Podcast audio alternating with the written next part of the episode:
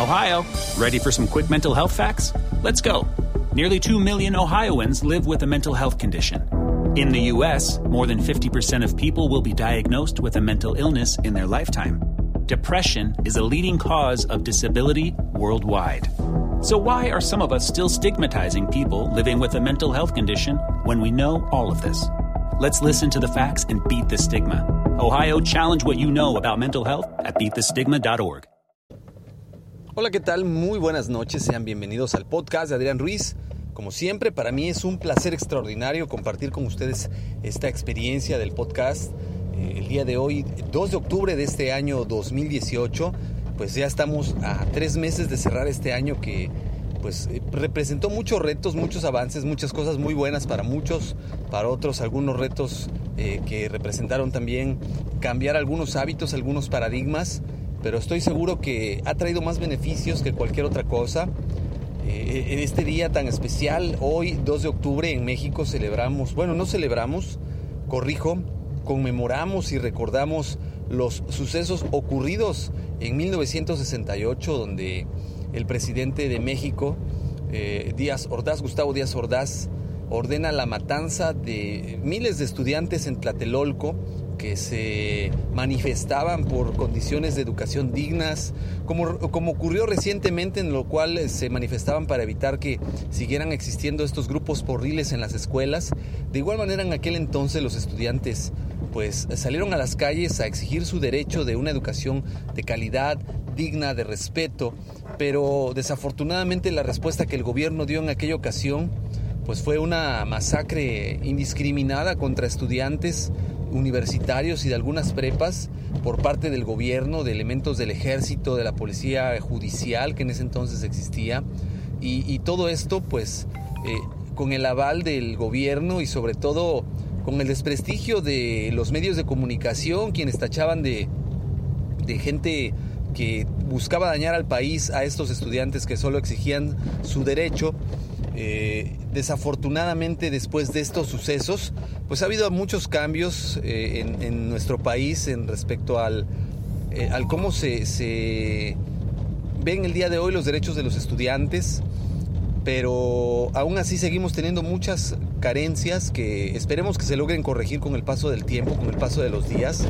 Es más fuerte la voz de los estudiantes el día de hoy que como lo fue hace mucho tiempo y desde luego que no olvidamos tampoco a los estudiantes que perecieron en, Ayotzinapa, los normalistas que fueron asesinados y desaparecidos y que el gobierno pues jamás pudo dar cuenta de ellos, que no pudieron lograr determinar qué fue lo que pasó realmente.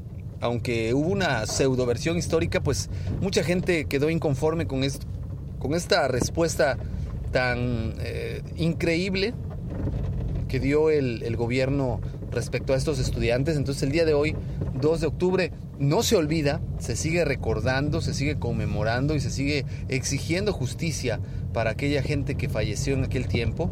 Algo que sucedió muy notable es que en la Ciudad de México, en CDMX, se mandaron a retirar todas aquellas placas en las cuales aparecía el nombre del presidente Gustavo Díaz Ordaz de aquellos lugares históricos, edificios, estaciones del metro, porque no podemos celebrar a una persona que es un asesino y se mandó a retirar de las estaciones del metro. Yo creo que una medida bien tomada, que tomó desafortunadamente muchísimo tiempo, muchísimos años en ser pues considerado y actualmente pues podemos ver que, que se respeta más eh, este tema con los universitarios y con los estudiantes. Y repito, tenemos que lograr que se mantenga y que eh, dejen de existir estos grupos de choque o grupos porriles, como se les conoce, que trabajan para aquellas eh, pues altos mandos que están a cargo de estas universidades o casas de estudios. Y esperemos que esto pues no se vuelva a repetir jamás. Eh, como les decía al inicio del podcast, estamos ya finalizando este año 2018, ya estamos en este eh, décimo mes de, de, este año. Ojalá y en este mes puedan ustedes empezar ya a programar qué es lo que esperan para este año 2019 qué metas y objetivos se van a trazar con esta anticipación. Hay, quien me decía la otra vez que platicaba con, con, él que empezaran a trabajar en la programación de los tiempos de este año 2019 ya para desde ahorita ir haciendo una agenda de, compromisos personales me decía, oye, pero es muy pronto, ¿no? Como que es muy temprano para empezar a, planear qué va a pasar, qué, qué voy a hacer en este 2019, cuáles son mis objetivos. Dice, por lo menos déjame disfrutar este mes y, y, noviembre para que ya en diciembre pueda yo ponerme a pensar qué va a pasar. Yo les voy a compartir algo que a mí me sucedió. Eh, este año realmente se me ha ido muy rápido, ha sido muy, muy, muy... Eh, el periodo de tiempo me ha pasado de manera corta y, no me ha rendido el tiempo como yo hubiera esperado que fuera. Eh, me hubiera gustado quizás poder aprovechar un poquito más el tiempo, pero pues desafortunadamente no fue así. Y si no planeamos desde ahorita en el mes de octubre todas estas actividades, este mes de octubre y noviembre van a irse con una rapidez por las cargas de trabajo, por todo lo que se presenta en esta temporada del año. Y en diciembre eh, muy difícilmente vamos a poder hacer un plan de, trabajo, un plan de desarrollo personal que nos permita ser efectivos, poner metas retadoras, alcanzables, realmente enfocadas en lo que nosotros queremos y no, sea, no se convierta solamente en deseos de primera mano. Eh, de igual manera, pues ya estamos en una temporada complicada para el país. Se han estado presentando inundaciones, huracanes, tifones, eh, ciclones en muchas partes del mundo y sobre todo en nuestro país. Eh, en México, Sinaloa fue muy afectado. Tenemos otros estados de la República Mexicana que han tenido inundaciones. Eh, en el propio Veracruz, que es donde actualmente radico, también ha habido mucha, mucha lluvia muy fuerte y tenemos que ser muy precavidos.